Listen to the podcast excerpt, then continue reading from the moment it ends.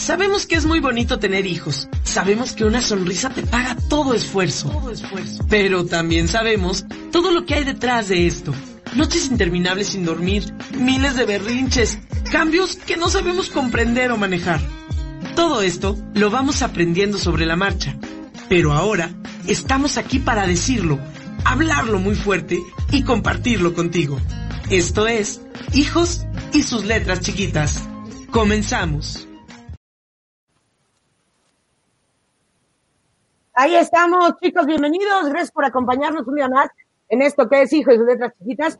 Felices, emocionados y nerviosos por este gran programa, con invitadazo, ahí lo están viendo, y no sé qué nos pone más emocionados o nerviosos, el tema o el invitado, o las dos cosas. Pero me da muchísimo gusto saludar a mis compañeras y amigas. Bienvenidos todos. Ahí estamos. Laura Carrillo, ¿cómo estás? Buenas tardes. Muy contenta de estar aquí, como bien lo has dicho Ale, la verdad yo muy emocionada por poder estar aquí con Gaudí, que ya todos lo estábamos esperando, es como que una cita que teníamos programada desde hace tiempo y que finalmente eh, la suerte nos ha permitido coincidir nuevamente. Así que además con temazo, donde de verdad le admiro mucho porque él es papá de un adolescente, así que va a hablar no solamente desde la parte profesional, sino también desde la parte personal. Y bueno, con nuestra Raki Trigo que todos queremos, así que Raki, ¿qué tal? Fíjate que eh, es un, es un temazo y a mí me pone muy nerviosa, ¿eh? es un tema que yo veo a futuro, pero son de esas cosas que en el futuro a mí me ponen muy nerviosa. Mis hijas son muy pequeñas, pero aquí qué bueno que están Gaudi, Lau, que ya vas para allá, y Raki, que también lo vive día con día. ¿Cómo estás, mi Raki? Muy contenta. Yo, como dije, estoy hoy presentando a una de mis personas favoritas porque aprecio muchísimo a Gaudí. La verdad es que a lo mejor él no lo sabe, pero ha sido para mí un promotor de muchas cosas que hago en mi vida. Eh, hace, no sé si cinco años que por primera vez lo escuché y la verdad es que trajo a mi vida así de lleno la disciplina positiva porque este, me enamoró ese curso que tomé con él. Este, ya estaba yo un poquito como metida en, en los temas de, de, pues de pubertad y adolescencia en ese entonces y con Gaudí me encantó. Y la verdad es que opino, como dice él siempre, el adolescente tiene muy mala fama. En realidad es, es algo que, que tenemos que quitársela porque un adolescente, si se comienza desde los primeros pasos, para mí son padrísimos, o sea, son súper disfrutables. Así que espero que hoy les podamos quitar esa mala fama al adolescente en este programa con este expertazo. Y bueno, yo lo admiro mucho, también tengo su libro, este, Cero Golpes, me, me encanta, ha sido aquí en mi casa además este, base para hacer algunos trabajos escolares, entonces, este, Gaudí es un gran conferencista, escribe muchísimos artículos, este, bueno, pues es promotor de disciplina positiva, vocero de Fundación América por la Infancia. ¿Qué más, querido Gaudí? Bienvenido, estoy feliz de tenerte aquí con nosotros.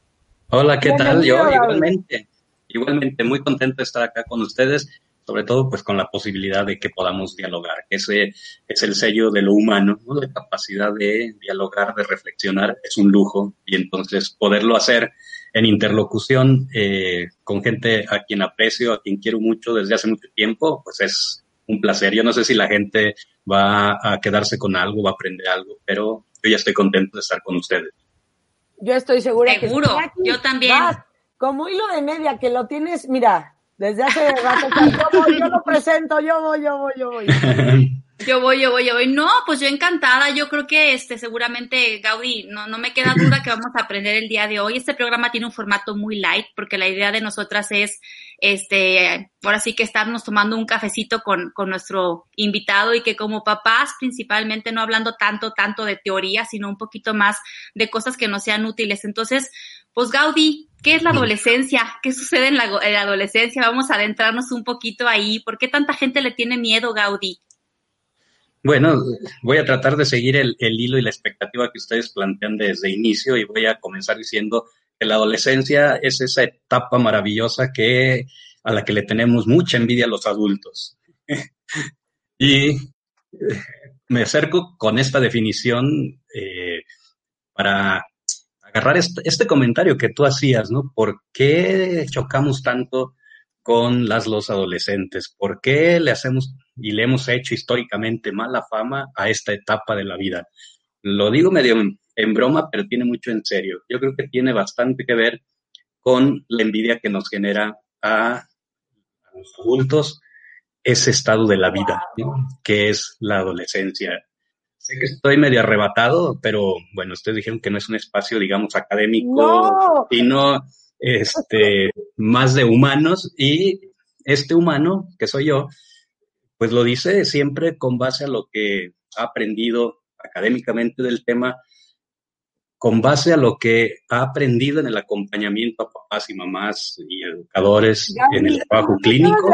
acabas de abrir una caja de Pandora porque ese, es eso lo que se siente, claro, por supuesto. Si nos fuéramos a un análisis psicológico, pues claro, es un celo, es una envidia, es, es esa lucha de, de querer estar ahí. ¡Wow! Si lo hubiera entendido así, a lo mejor, bueno, si tantas generaciones lo entendiéramos así, a lo mejor nos dejaríamos de pelear. Entonces, pues no tenemos que tenerle miedo. Pues no, yo, creo que luego andamos disfrazando de miedo la envidia, este, pero quería, quería yo como justificar desde dónde esta afirmación a lo mejor tan ruda con la que empiezo, y lo hago desde, mencioné, y lo hago desde mi propio rol de, educador, de, de, gente adolescente y de mi propio hijo, ¿no? Donde de veras la adolescencia se tiene la maravilla de la vida, ¿no? Porque esa etapa de la vida está caracterizada por una adquisición de fortalezas, de facultades y de recursos espectaculares comparados con los que se tenía en la niñez. Y aún no se tienen las responsabilidades propias de la vida adulta. Entonces no hay nada más exquisito que tener todo lo positivo del desarrollo humano sin responsabilidades del mundo adulto. Y entonces ¿a quién no le va a dar envidia tal cosa, no? Yo soy honesto. Cuando veo a mi hijo hoy eh, en medio de la pandemia y que tiene largos tramos para hacer nada, para rascarse la panza, para dormir, para despertarse un poco más tarde, dormirse eh, más a lo que quiere, sí me genera envidia, porque yo no puedo hacer eso, porque yo me tengo que levantar temprano, porque ya tengo una agenda hecha desde hace un mes antes, que ya se me llenó el día de hoy y tal. Y aunque me dieran ganas de quedarme en la cama, no lo puedo hacer. Entonces, aquí no le da envidia pensar en esos atributos de la etapa adolescente. Y creo que por eso les echamos bronca. Tenemos que ser honestos, ¿no? Oye, Gaudí, y yo pienso que a veces se nos olvida el adolescente que fuimos, ¿no? Yo, yo como que siento que de repente nos ponemos muy adultos, de verdad, y yo a mí me ha pasado, no sé, me ha sido muy fuerte conectarme con mis adolescentes, porque de verdad que me transporto, por ejemplo, ahorita que Paulina cumplió 16 años, fue la edad en que yo empecé a ser novia de mi esposo, entonces me he trasladado, o sea, esta, esta parte también te mueve muchísimas cosas, ¿no? Entonces te recuerdas muchas cosas y cuando me paro ahí digo, pues claro, yo también sentía esto, también pensaba esto, y a veces se nos olvida conectar con ese adolescente que fuimos, ¿no, Gaudí? Y entender muchas de las cosas que ellos viven, como que, no sé, nos paramos en un en, muy adultos, ¿no? Como que pienso yo. Sí, creo que Laura iba a agregar algo también. Sí, pero me di cuenta de que tenía apagado el micro. Entonces, por eso no me escuché. Pero yo veía dos cosas y que tiene que ver con esta parte de la envidia o del celo, ¿no? De, de no tener el mismo nivel de energía que tienen nuestros hijos, que de pronto para nosotros eh, tenemos que estar priorizando entre qué cosas haces y qué cosas no. de pronto para ellos es como, no pasa nada, lo puedo hacer, tengo energía y tengo el tiempo para hacerlo, ¿no? Y, y también por otro lado, veo que nosotros como padres podremos estar pasando también por un proceso personal de de mucha reflexión, ¿no? Normalmente eh, somos eh, padres de hijos adolescentes en una etapa, que estamos entrando en una etapa madura, ¿sí? De cuarenta y tantos años, ¿sí? Y, de pronto es como que el ser humano tiene como ciertos ciclos y, uno se crea también una expectativa de cómo iba a estar a mis 40 años, un poco viendo a los papás, un poco queriendo superar quizá la misma historia y, de pronto ver al hijo, ver que tiene todavía ese afán de, aventura, de, no tengo miedo al riesgo, de puedo aventurarme y de pronto yo adulto híjole, no, no, no me puedo sentir tan valiente de querer eh, innovar y hacer cosas, ¿no? Entonces, creo que efectivamente es un punto que en algún momento lo leí en el cerebro, eh, la tormenta cerebral de Daniel Siegel, y cuando lo leí a mí me hizo mucho sentido. O sea, estamos en un momento nosotros como adultos replanteándonos sobre nuestra vida, si hemos cumplido o no cumplido algunas metas y qué queremos hacer y de, y de pronto también nuestros hijos están pensando qué van a hacer para hacer el siguiente paso, que es ser adultos. Claro, y entonces, bueno, tejiendo en, en la línea que abren ustedes dos, este punto, yo le agregaría o le sumaría que la manera en que yo voy a vivir la adolescencia eh, con mis hijos, con mis hijas, va a estar muy en función de lo elaborada que tengo la mía. Cuando digo elaborada, me refiero a eh, lo acomodado que estoy con mi propia historia y con mi vida. Pude haber tenido. Sí, tuve haber, pude, como en la línea de Raquel que ella menciona, pude haber yo tenido una adolescencia no tan agradable, no tan positiva, eh, pero si yo a través de la vida hice un proceso de sanación eh, y quedé en paz con ella, la adolescencia de mi hijo hoy va a ser muy grata.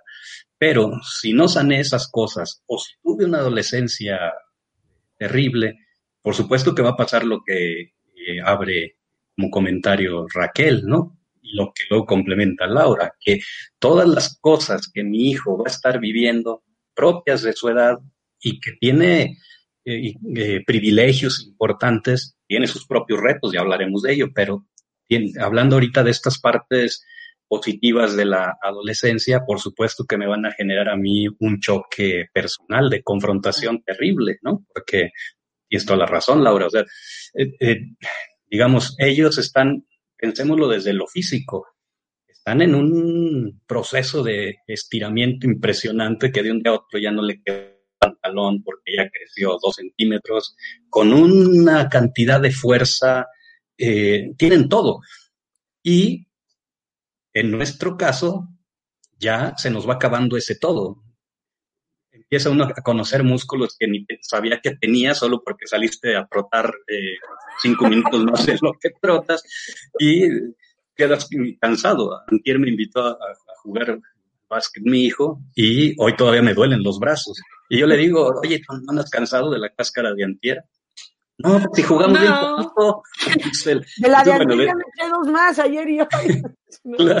Pues desde lo físico, yo me lo podría tomar muy mal eso eh, si yo no tengo acomodada mi propia historia personal acá en, mi cabeza, ¿no? Y afortunadamente, pues sí, el, el, estar en paz con uno mismo y con su historia personal permite hoy hacer hasta reírnos de esto y no entrar en competencia con el hijo, sino eso.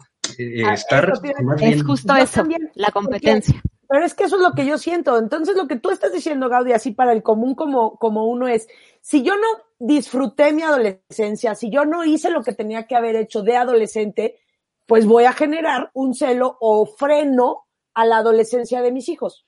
Y eso va a traer consecuencias en ambas partes.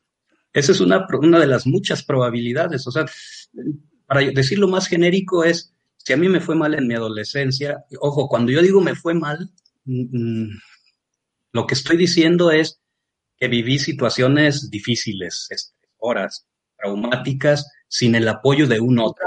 Lo, quiero aclarar porque de repente decimos cosas muy rápidas y la vida es más compleja que esto.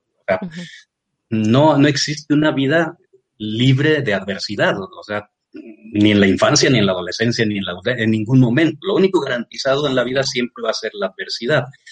Pero lo que hace la gran diferencia en términos de salud mental es la posibilidad de haber atravesado el momento adverso con un soporte, con un apoyo de un otro. Quien tuvo esa suerte, pues bueno, eso no se convertirá en trauma. Quien no tuvo esa suerte puede que sí quede traumatizado. Entonces, cuando eh, yo menciono que eh, yo tuve una eh, adolescencia difícil, en estos términos que mencioné, cuando yo tenga mis hijos en adolescencia, eh, le voy a poder obstaculizar su propio desarrollo de múltiples formas. Y una de ellas es empezando a competir con él. Otra de ellas es obstaculizándole su propio desarrollo, haciendo un abuso de mi, de mi poder, de mi autoridad, llevándolo a niveles de autoritarismo entonces frenándole el despliegue de oportunidades de vida cotidiana, ¿no? No, pues no vas, pues no, vas pero no tan tarde, vas pero de la manera que yo digo, vas solo cuando yo ordene, eh, estudias lo que yo te indico, cuando yo te lo digo, de la manera que... Eso en, el, en, en la vida cotidiana, esos desaciertos de crianza tendrán mucho que ver con trauma, ¿no? sí, como ese deseo de gobernar, ¿no? Sí, y, y, otra posibilidad es como es este anhelo de vivir en los hijos lo que, lo que yo no pude, Lo que yo no, viví. Las proyecciones. sí, entonces, digamos, es poner eh, mi ideal en, en, él, ¿no? Y entonces esperar que él sea lo que yo no pude ser, o que él sea lo que yo fui, o lo que, o que él sea lo que yo anhelé haber sido. ¿no? Es, esto lo dijo Freud hace más de 100 años como el ideal del yo que a veces ponemos en los hijos y hacemos de esta crianza un narcisismo, pero no positivo, sino negativo. Le quitamos al niño, digamos, y al adolescente su condición humana de individuo distinto a mí y entonces lo confundo conmigo. Obviamente, todo esto que decimos sin que yo me dé cuenta. Muchos de estos procesos son inconscientes. Cuenta. Ajá. Exacto. Oye, Gaudi, a esto que dices, fíjate, a mí me pasa mucho en las pláticas, pues mis tres hijos están ya en etapa de adolescencia y platicando con amigas, nos pasa mucho que de repente tenemos uno o dos hijos que no son los adolescentes que fuimos nosotros, son muy distintos, ¿no? A lo mejor, este, a mí no me gustaba la fiesta y a ellos les fascina la fiesta, ¿no? Entonces, justo aquí se mete mucho esta parte de, del control, ¿no? De querer que, que, se ajusten a las reglas que sentimos que nos sirvieron a nosotros, ¿no? Y muchas veces, pues aquí también entramos en una discordia con ellos porque pues no estamos permitiendo que tal vez ellos se desarrollen como el adolescente que ellos son, ¿no? Entonces, claro. ¿en dónde están, por ejemplo, Gaudí, las pautas de, a mí me parece mucho de esta comunicación, esta confianza, este permitir que se desarrollen este, como ellos son, o sea, como cuáles serían los, los, los lineamientos, así por decir una palabra, como para poder tener una relación con este adolescente en donde él fluya y yo también pueda seguir siendo un papá que, una papá, una mamá que lo acompañe, Gaudí. Uh. Lo, pues lo voy a resolver, digo, a, a responder tal vez de una manera muy, corta, muy, muy clínica. Sencilla, claro. Que sí, me sí, permite sí. la respuesta corta. Pero el riesgo es que luego lo voy a tener que explicar y necesito media hora para explicar. Nos lo tomamos.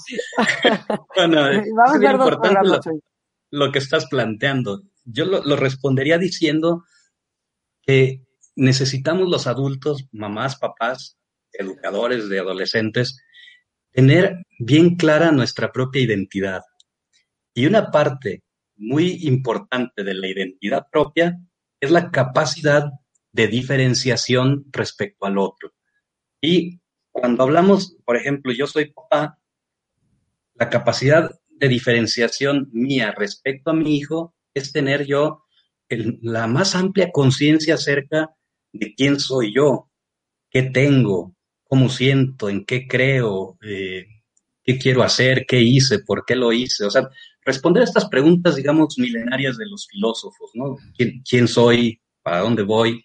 ¿Quién me acompaña? Yo necesito tenerlo suficientemente resuelto en mí, porque si yo tengo eso resuelto en mí, significa que tengo mucha claridad de mis límites en todos los sentidos, desde los físicos hasta los cognitivos, emocionales, espirituales, y eso me permite ver a mi hijo desde siempre como un otro, no como una extensión mía, no como una, un clon mío, no, sino desde que nace, yo lo veo como un sujeto diferente a mí, con autonomía eh, que va a ir adquiriendo poco a poco, pero nunca extensión ni copia mía. Es más, estoy tan claro quién soy yo que me queda claro qué me gusta de mí y qué no. Y hay cosas que no me gustan de mí y que no logro cambiar y que no desearía que mi hijo las tenga, pero sé que él en el arranque de su vida, en la larga infancia, va a ir asimilando lo que le ofrezcamos los adultos de su alrededor, sobre todo quienes les cuidamos, mamá, papá, y va a adquirir lo, lo positivo y lo negativo. Pero luego viene la maravilla de la adolescencia, que con la adquisición de un aparato para pensar más sofisticado, le va a dar la posibilidad de saber que él es él, distinto a mí.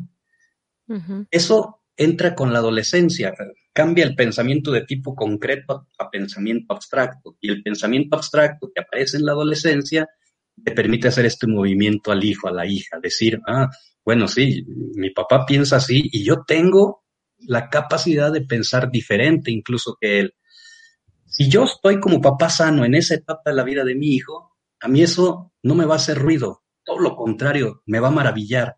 Pero si yo no estoy claro en quién soy yo, en qué creo, en qué pienso, ahí sí, agárrate y vete a terapia como adulto. La gente siempre pregunta, ¿cómo hago con mi hijo? No, o sea, tu hijo va a hacer lo que hace cualquier adolescente. Más bien es, ¿qué hago conmigo? Mis sentimientos, emociones, que me va a despertar todo aquello que él me va a venir a cuestionar con su nuevo aparato mental tan potente y que al inicio de la adolescencia lo va a usar de una manera descarada y hasta descuidada, ¿no? Y una buena tarde va a llegar a casa diciendo, yo ya no quiero ir a misa.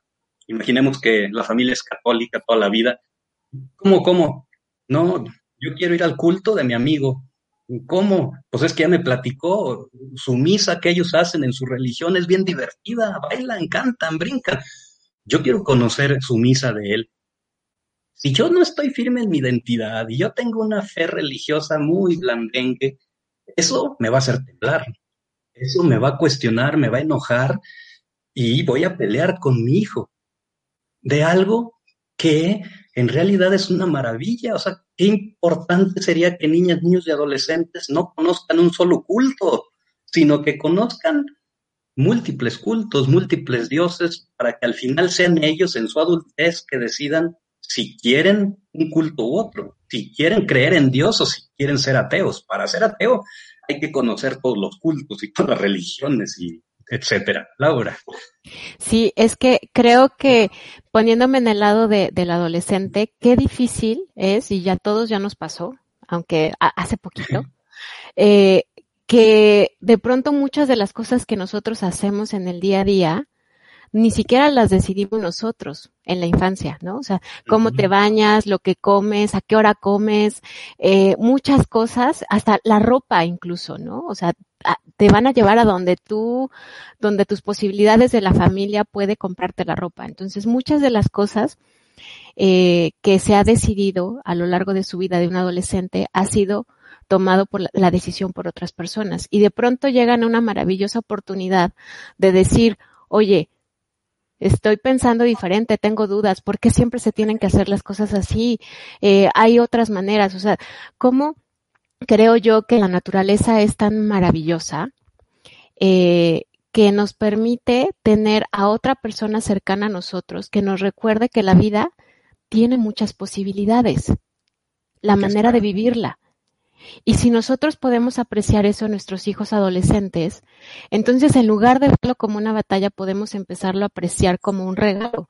Gracias porque todos los días me recuerdas que puede haber otra posibilidad para vivir mi vida. ¿Sí? Y, eso cambia. Claro, y es que hoy los estudios finos así en parentalidad nos dicen que no, no somos solo los padres los que las, y las madres quienes estamos como esculpiendo, digamos, la personalidad de los hijos. También ellos están reesculpiendo la nuestra.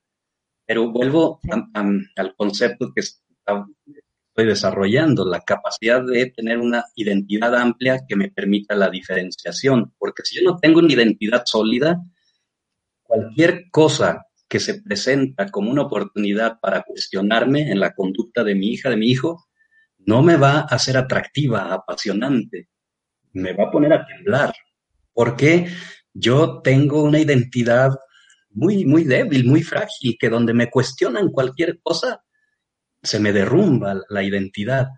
Y entonces, por eso, como dice Laura, la infancia suele ser sencilla, porque la condición natural de la larga infancia es la dependencia. No puede ser de otra manera. Digamos, los padres, las madres les ofrecemos eh, eh, caminos a nuestros hijos y ellos los toman prestados sin problema, porque así tiene que ser.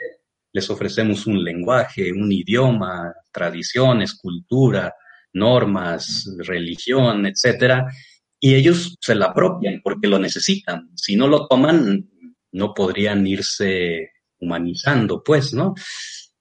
Pero yo tendría que tener una identidad sólida, lo más sólida posible desde el arranque, porque eso me va a permitir, como dije al inicio, saber que yo soy yo y él es él. Entonces, desde pequeño, aún siéndolo así, me voy a dejar impresionar por cada cosa que él me dice. Yo le decía a los dos años o año y medio que andaba empezando a dominar la marcha y ni te acerques a la escalera, porque eso es, puedes caer.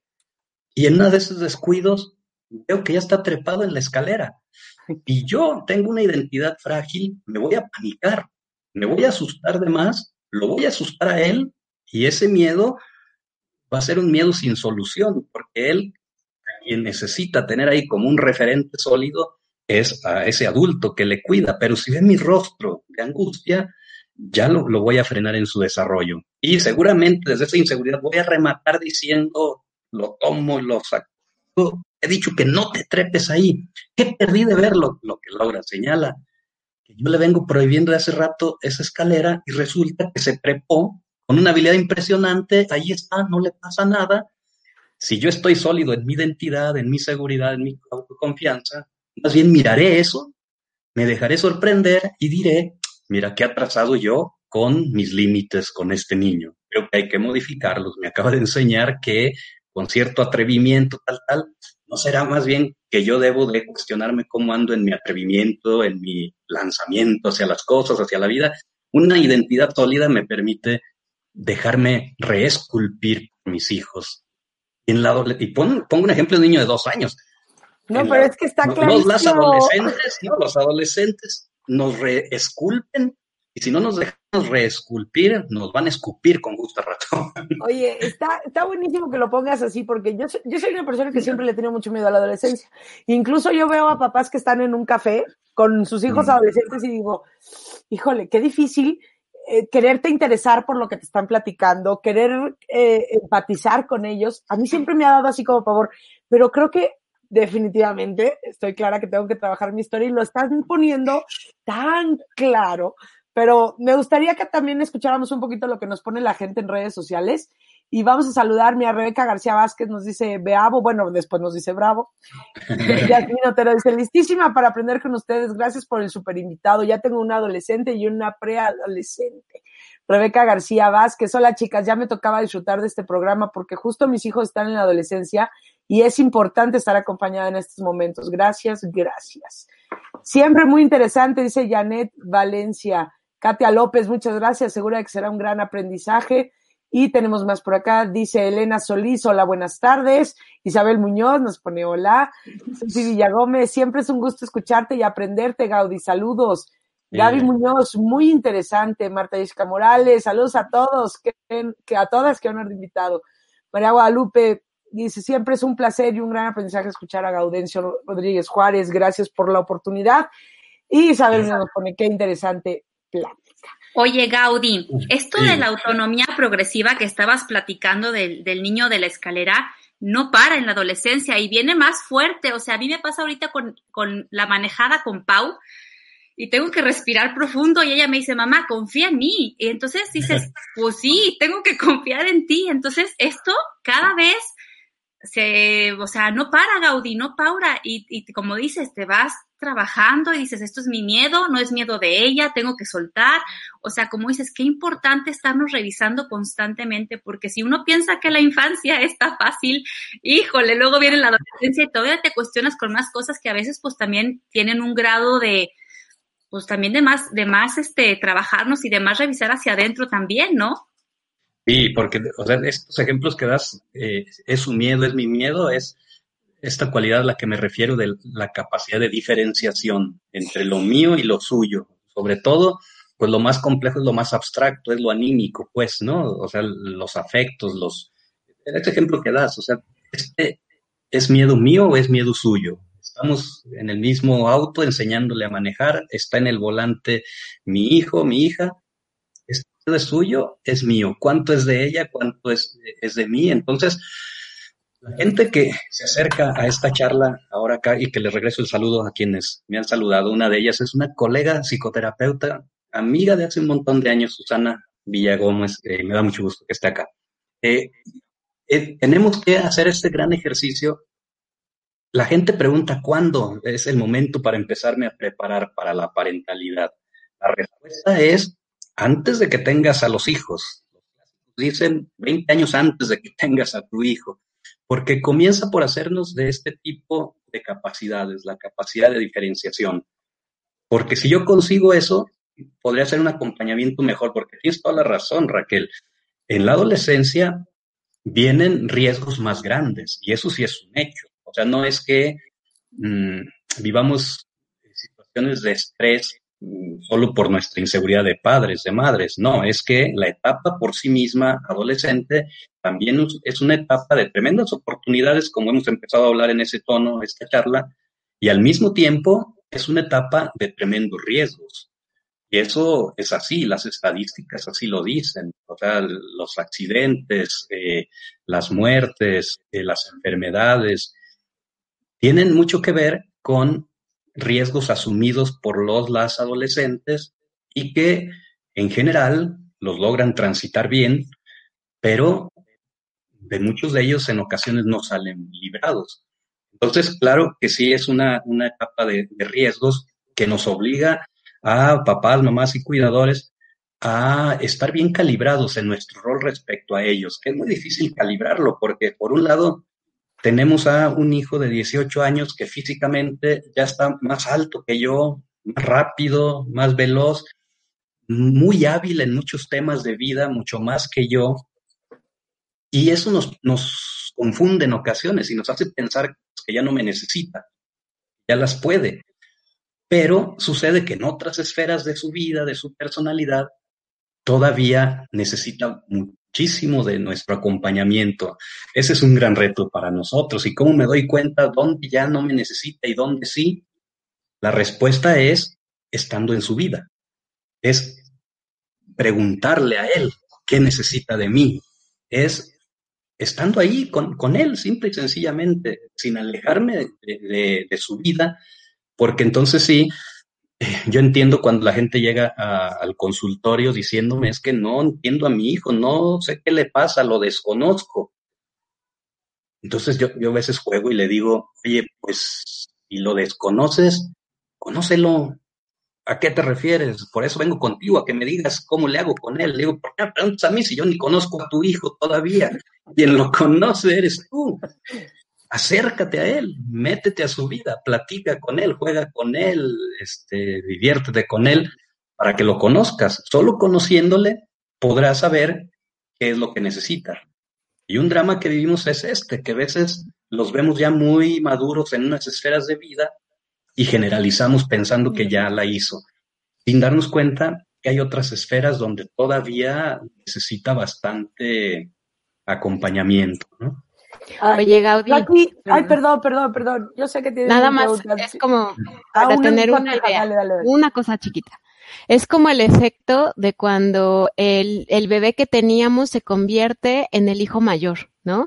Y de pronto frente a los, o sea, a los ojos de, de los padres dicen, es que ya es el hermano mayor pero, mm, pero no, o sea, tiene cinco años proceso. Sí. Exacto, es un proceso. Nada más era eso, como que eso nos vuelve a pasar en la adolescencia. Sí. Claro. Ay, es que, bueno, yo tengo una pregunta que seguramente mucha gente que nos está viendo la tiene. ¿En qué momento? Porque tú dices, bueno, hay que darles libertad, que experimenten y todo eso, pero hay una línea delgada y complicada entre libertad, control, límites y libertinaje, sobre todo en la adolescencia, con todos los riesgos que sabemos que existen. ¿Cómo poder llegar a un equilibrio y qué sí es lo que tenemos que hacer? Porque no es lo mismo poner límites que controlar, ¿no? Sí. Bueno, obviamente no hay recetas universales, lo que hay son principios o lineamientos a, evaluar, ¿no? O a considerar. Y para mí esos lineamientos serían el propio adolescente, en la línea que ahorita menciona Laura. O sea, no, yo no tengo que comparar con nadie a mi hijo. En todo caso, si lo quiero comparar con alguien que sea con relación a él mismo el día de ayer, ¿no? O sea, qué ha cambiado, qué ha evolucionado.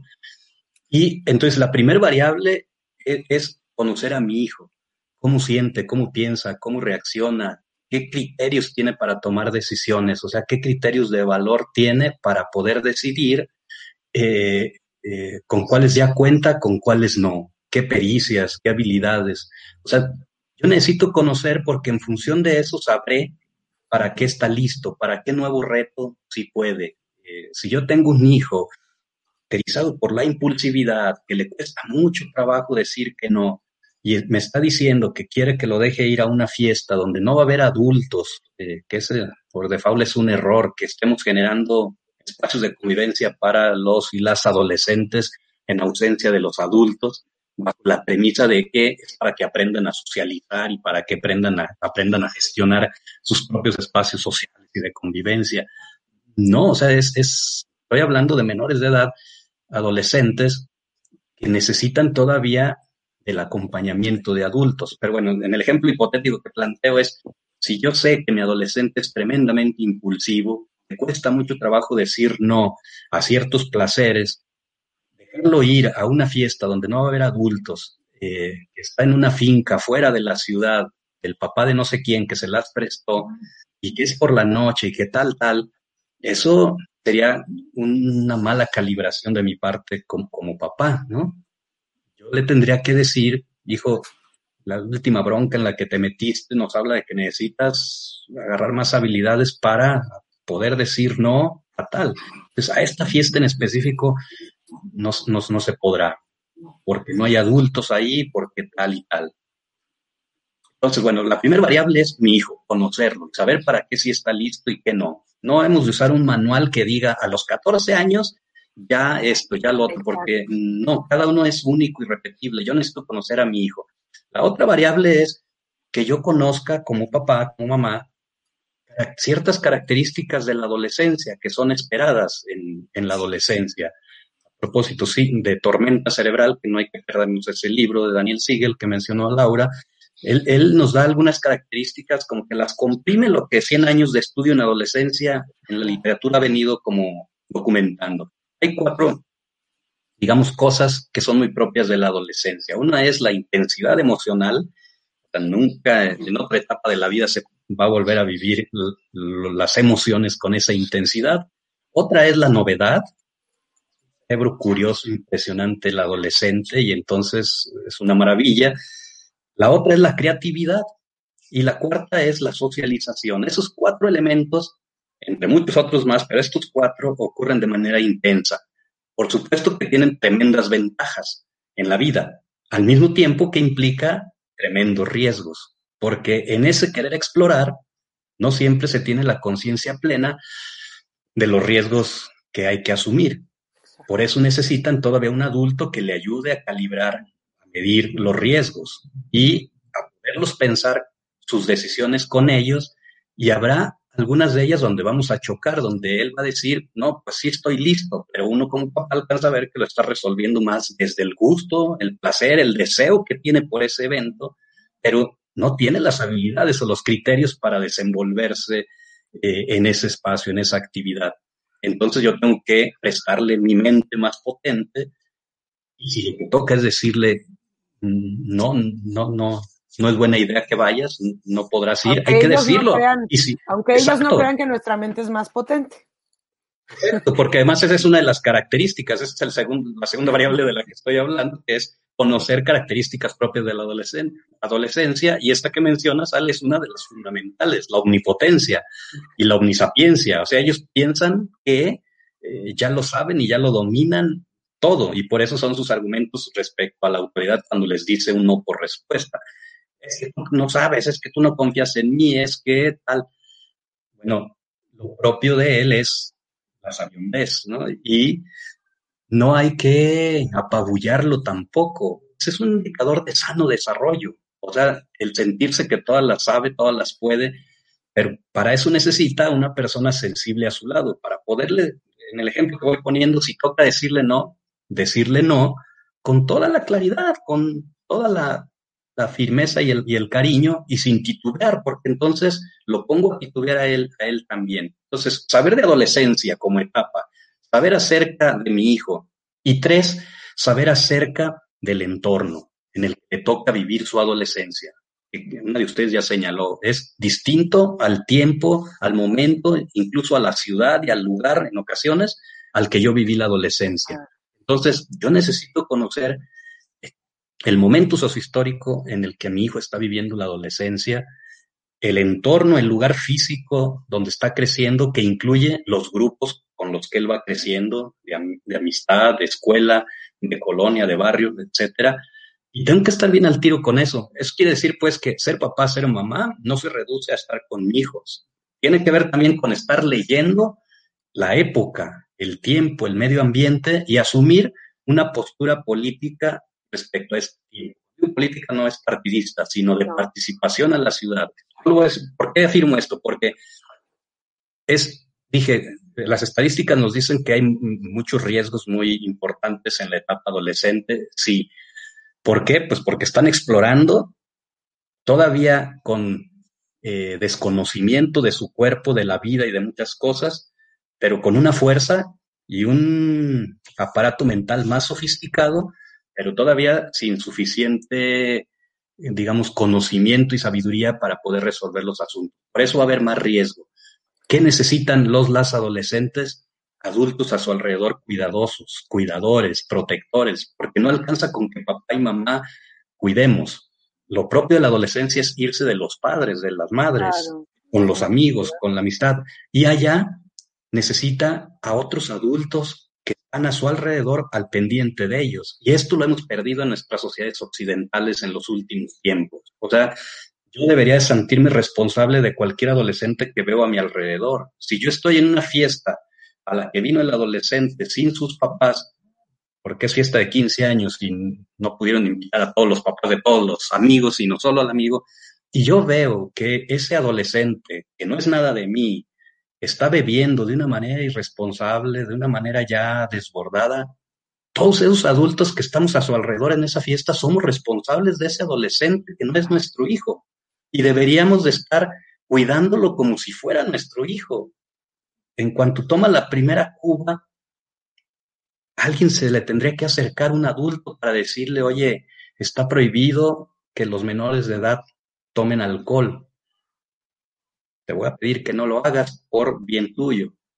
Pero nos hemos zafado y eso lo está padeciendo la adolescencia. O sea, unos dicen, no, no es mi hijo, eh, no me quiero meter en problemas y, los, y en esas actitudes estamos dejando muy, muy solos. Y por eso los riesgos se vuelven peligros. No deberían de ser, no, de ser peligrosa la adolescencia. Si lo es, tiene más que ver con el entorno y los adultos alrededor de las y los adolescentes que por la propia adolescencia. Oye, qué, qué complicado y odio el reloj en estos momentos. Odio el reloj. Ya, sí, ya son no, no, qué cosa tan espantosa. Échale, Raki. Quito mi mute para escucharme.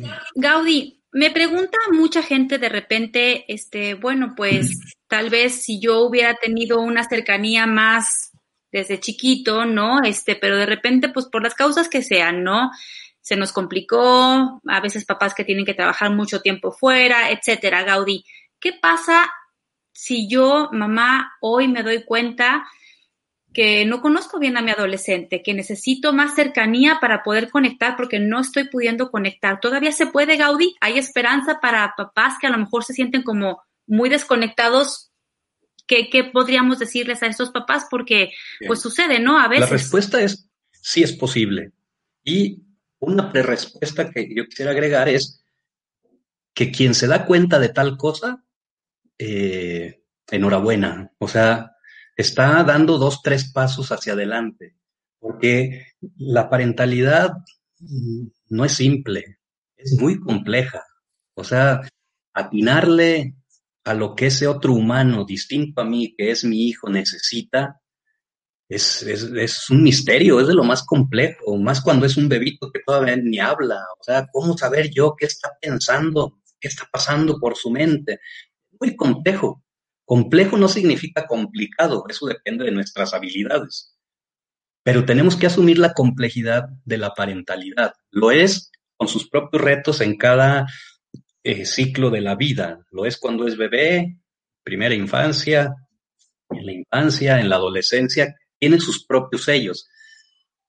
Pero si alguien en adolescencia reconoce que ha cometido errores y se está preguntando si todavía lo puede eh, revertir, la respuesta es sí, Y eso es para festejarse, porque significa que es una persona que dio bastantes pasos. El primero de hacer reflexión sobre su parentalidad. Y esto es algo que deberíamos de hacer de siempre. Y lo hicimos ya hasta la adolescencia, pues bueno, qué bueno que lo hicimos, reflexionar sobre mi propio rol. Si se hace la pregunta es porque en segundo lugar está asumiendo y reconociendo equivocaciones, errores. Y eso para esta generación de adultos que somos nosotros, que son ustedes, mujeres, eh, es muy difícil reconocer error, porque venimos de pautas de crianza autoritarias, donde nuestros padres y madres nunca reconocieron haberse equivocado. Entonces eso ni siquiera estuvo en nuestra, eh, en nuestra experiencia. Por eso hoy somos adultos que cuando nos equivocamos nos avergonzamos.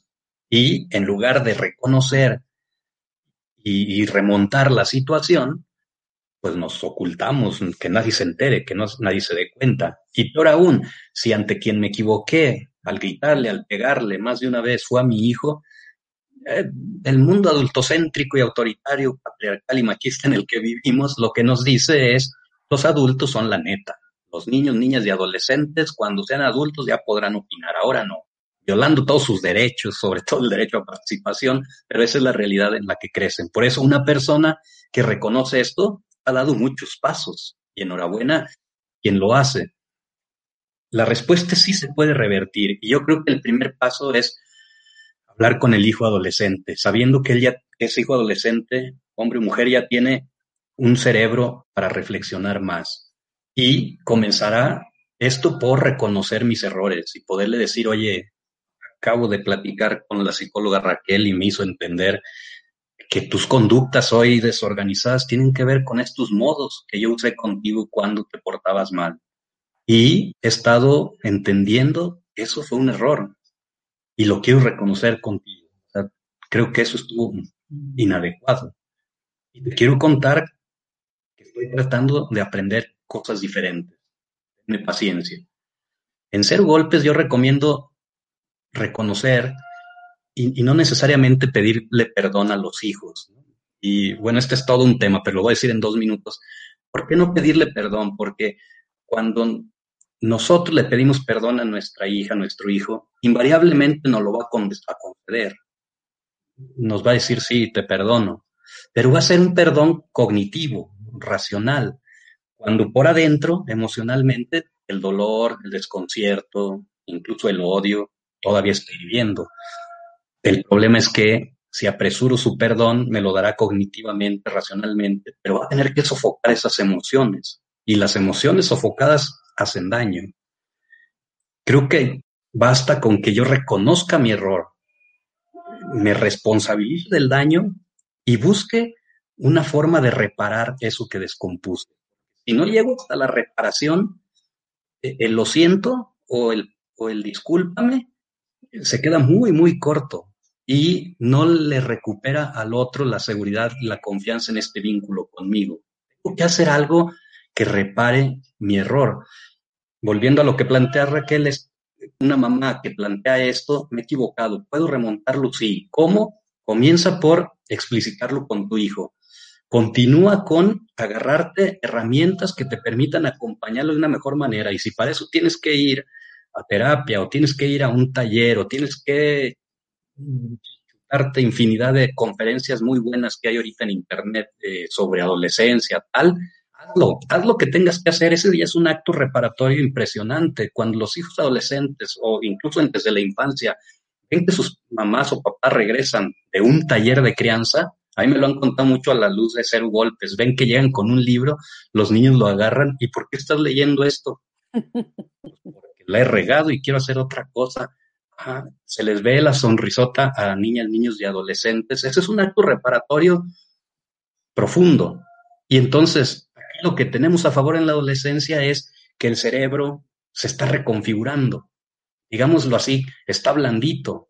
Si yo cambio mi estilo parental en un acuerdo explícito con mi hijo, hija adolescente, podemos reempezar un camino distinto Para eso no hay que subestimarlos. Uno piensa que no le debo de tomar su punto de vista porque si le doy la mano me va a tomar el, pie. Si yo le digo, oye, a ver, entonces quiero tomarte más en cuenta para las medidas disciplinarias que yo voy a hacer contigo, porque me enteré que tú tienes derecho a la participación. Sí lo dice no solo la Convención sobre los Derechos del Niño, sino la Ley General de Derechos de Niñas, Niños y Adolescentes. Tú siempre has tenido derecho a participar en los asuntos que te afectan y la disciplina te ha afectado siempre y yo nunca te he tomado en cuenta para ver qué vamos a hacer. Lo acabo de entender, pero lo quiero practicar, ayúdame. Vamos dándole. Los las adolescentes es una maravilla, porque a diferencia del bebé que no habla, el adolescente y la adolescente pueden hablar hasta por los codos cuando les damos la confianza.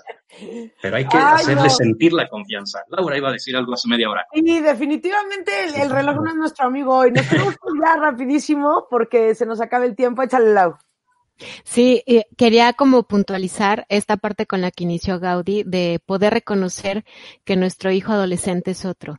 Y me gustaría también que pudiéramos nosotros como padres reconocer la importancia de empezar a hacerlo, porque cuando nosotros empezamos a reconocer a la persona que tenemos frente a nosotros, digamos en este caso a nuestro hijo adolescente, le estamos también modelando cómo es la vida. Si, si yo le muestro eh, el que yo soy yo y que tú eres tú, en sus relaciones, ¿sí? Las, las relaciones que él elija, va a poder entender que no necesita dominar a nadie, que no necesita estar por encima de nadie, que él vale por ser él y que la otra persona vale por ser otro, simplemente.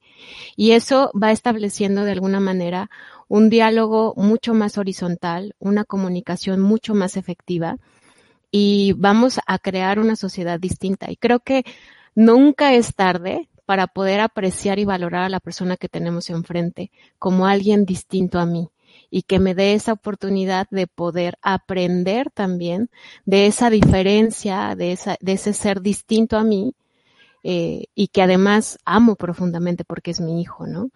Así que muchísimas gracias, eh, Gaudí, en ese sentido por volverme a, a reconectar con esta parte de que el otro es otro eh, y que hoy como padres podamos aplicarlo en esta relación que tenemos con nuestros hijos y que a veces nos genera tanta incertidumbre y, y, y dolor, ¿no? Por, porque a lo mejor no hemos trabajado nuestra historia y que siempre hay alternativas para poder trabajar la persona que somos. Así que a trabajar se ha dicho.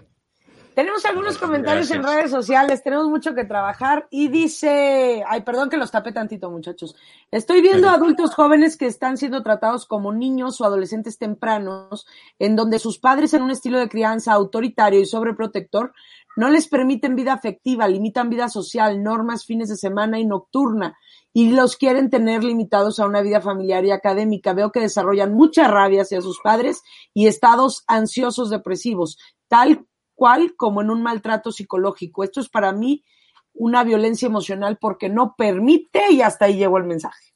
¿Algún comentario al respecto? Pues, digo, de todo hay en, en, la viña, ¿no? Y por supuesto que, como decía, es muy compleja la parentalidad, entonces sí, el riesgo de en ocasiones incurrir en autoritarismos es muy grande porque de allá venimos, así fuimos criados. Y hoy a lo que asistimos es a esta invitación social de no hacer eso, porque eso hace mucho daño. Pero somos una generación que nos quitan lo único que teníamos en nuestras células, como lo hago. La tendencia va a ser a irse hasta el otro lado.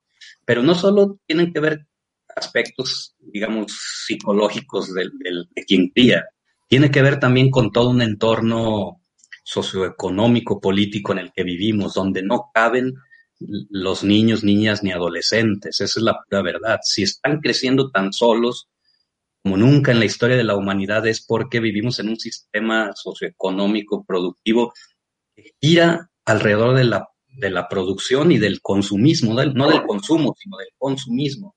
Entonces, para producir hay que dejar a los hijos y los estamos dejando tremendamente solos. Entonces, claro que es maltrato el dejarlos sin socialización, pero también dejándolos socializar solos, con alcohol en exceso, sin que un adulto los esté acompañando. Entonces, esto no es, no es simple, es complejo y, tenemos que hablar mucho más de esto. Por eso es muy bueno que existan espacios de este tipo. ya dijo. Ya, ya dijo que sí. Parte dos, ya, parte dos. No alcanzamos, no alcanzamos. Bueno, está bien, así, ya no me así ya no me presiono por decir todas las 10 ideas que me estimula decir lo que escribe la gente y lo que dicen ustedes. Espérenlo. Dice aquí Laura Medina, saludos y bendiciones para todos ustedes. Carla Poli dice, creo que la aceptación y reconocimiento de la etapa en la que se encuentran los nuestros permite disfrutarlos más y a su vez darles seguridad y confianza que necesitan con metas y límites claros, por supuesto. Eh, Rocío Álvarez dice, mi adolescente pide salir sola a hacer compras, ¿cómo manejarlo con equilibrio? Me, me preocupa la inseguridad en las calles. Digo, pues no hay, no hay una, una, respuesta única, porque la inseguridad que hay acá en León, Guanajuato, es original y la que hay en San Luis Potosí es original. Yo conozco la de León y no de toda la ciudad, sino de los lugares donde me, me manejo. Entonces, a eso me refería con que necesitamos conocer nuestro entorno, conocer a nuestro hijo y conocer las características de la etapa adolescente. Y en el cruce de esas tres variables es que yo voy a estar decidiendo respecto a mi hijo, a mi hija, en mi rol de cuidador. Lamento no poder dar una respuesta. No, es que así es la vida, creo que no se puede y está bien. Marta y Jessica Morales nos han proporcionado tanta información y herramientas que nos ayudan a seguir guiando a estos seres que lo único que necesitan es nuestra comprensión, empatía y reflexión.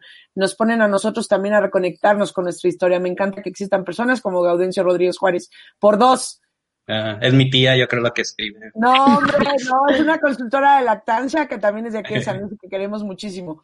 Eh, Yasmín Otero dice, enorme reto en trabajar con nuestra historia. Gracias por recordarme la importancia de reconocer que mis hijos son personas distintas a mí. Tengo mucho que trabajar.